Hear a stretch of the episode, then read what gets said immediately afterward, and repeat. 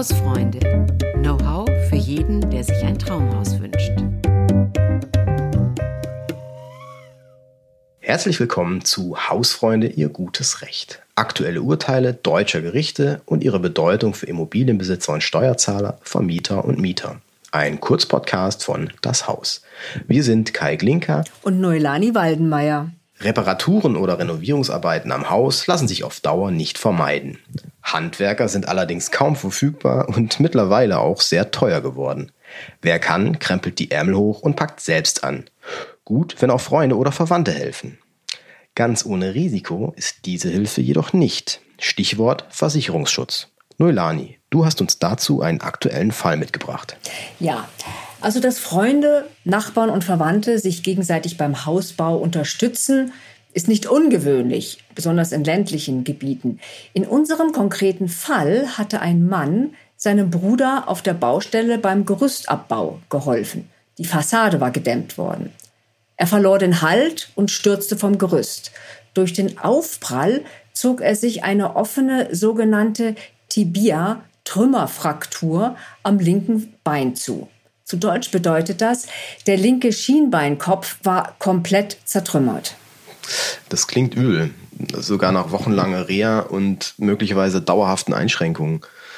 Aber was war dann das Versicherungsproblem? Hat da die Krankenkasse die Kosten nicht übernommen oder was war da los? Doch, die Krankenversicherung bezahlt. Es ging hier um die gesetzliche Unfallversicherung. Die greift zum Beispiel dann, wenn ein Arbeitnehmer sich am Arbeitsplatz oder auf dem Arbeitsweg durch Unfall verletzt.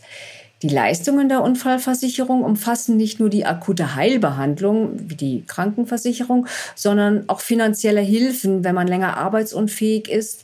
Sie zahlt spezielle Reha-Maßnahmen und Prothesen, wenn man sie denn braucht oder unter Umständen auch notwendige Taxifahrten oder die Kosten für eine Haushaltshilfe. Also bei längerfristigen oder dauerhaften Beeinträchtigungen ist der Schutz der gesetzlichen Unfallversicherung auf jeden Fall eine große Hilfe. Jetzt ist dieser Sturz, von dem du erzählt hast, allerdings auf einer privaten Baustelle passiert. Warum ist das denn dann auch ein Arbeitsunfall? Weil jede Baustelle Gefahren birgt, greift grundsätzlich auch die gesetzliche Unfallversicherung, wenn Bauhelfern etwas passiert. Jeder Bauherr, jede Bauherrin ist dazu verpflichtet, die private Baustelle bei der BG Bau, der Berufsgenossenschaft der Bauwirtschaft, anzumelden.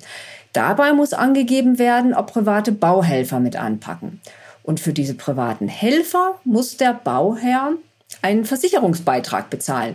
Der liegt bei rund 1,80 Euro pro geleistete Arbeitsstunde. Und das hat der Bauherr in unserem Fall bestimmt versäumt, oder?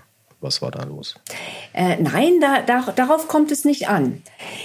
Als Bauhelfer bist du grundsätzlich auch dann versichert, wenn der Bauherr es versäumt hat, dich anzumelden oder den Beitrag zu bezahlen. Das überrascht vielleicht im ersten Augenblick, aber es wird klar, wenn man das auf ein normales Arbeitsverhältnis überträgt.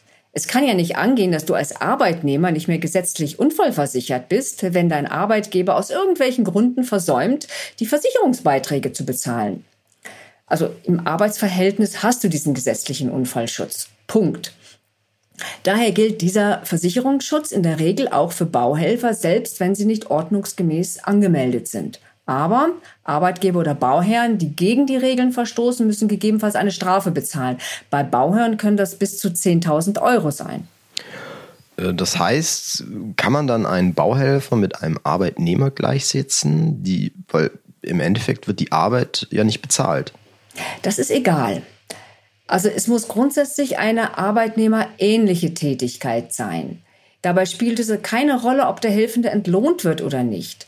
In unserem Fall hat das Gericht sogar anerkannt, dass der Bruder eine arbeitnehmerähnliche Tätigkeit von wirtschaftlichem Wert verrichtet hat, aber vom gesetzlichen Unfallschutz ausgenommen sind Tätigkeiten, die man aus Gefälligkeit erbringt. Und genau das sah das Gericht in diesem Fall. Aha. Aber wo liegt denn jetzt ganz konkret der Unterschied zwischen unentgeltlicher Arbeit und einer Gefälligkeit? Gefälligkeit ist es immer dann, wenn du etwas aus gesellschaftlicher Verpflichtung tust. Dabei handelt es sich meist um kurzfristige, ungefährliche Arbeiten, die nicht viel Zeit in Anspruch nehmen. Auch die Beziehung zwischen Bauherren und Helfern spielt eine Rolle. Hilft der Vater für kurze Zeit beim Abladen von Baumaterial oder wie hier der Bruder beim Gerüstabbau, ist das eine selbstverständliche Hilfeleistung unter Verwandten. Gleiches gilt, äh, wenn Nachbarn oder Freunde sich untereinander helfen. Äh, wenn ich zum Beispiel den Nachbarn bitten, mir einen Sack Zement in die Garage zu schleppen, ja, das ist dann eine Gefälligkeit. Juristisch wird die Gefälligkeit damit definiert, dass kein Rechtsbindungswille vorhanden ist. Also wenn zu unterscheiden ist zwischen arbeitnehmerähnlichen Tätigkeit und Gefälligkeit, da prüfen Juristen, ob man quasi einen Vertrag eingehen wollte. Dabei spielt auch das zeitliche Maß eine Rolle.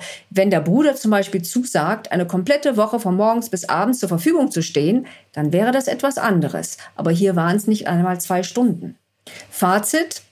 Hilfeleistungen unter guten Freunden, Nachbarn und Verwandten sind oft als Gefälligkeit zu werten, vor allem dann, wenn sie nur von kurzer Dauer sind. Nun möchte ich jetzt aber auf die Hilfe von Freunden, Verwandten und Nachbarn nicht unbedingt verzichten, wenn ich irgendwie ein Haus baue und was in Eigenleistung regeln möchte. Wie kann ich denn meine Helfer gegen einen Schaden absichern? Das wäre mit einer privaten Unfallversicherung möglich. Sie wird auch von Verbraucherschützern dringend empfohlen, aber viele haben sie nicht. Ja? Apropos Schaden, solche Gefälligkeitsdienste sind auch für den Nutznießer, also hier den Bauherrn, nicht ohne Risiko. Mhm. Und warum das? Weil juristisch dieser Rechtsbindungswille fehlt, kommt kein Vertrag zustande. Bedeutet, wenn im Rahmen einer Gefälligkeitshandlung der Helfende einen Schaden verursacht, gibt es keine vertragliche Schadensersatzansprüche. Zum Beispiel, der Helfer will ein Waschbecken montieren, es rutscht ihm aus, aus Versehen aus der Hand und zerspringt.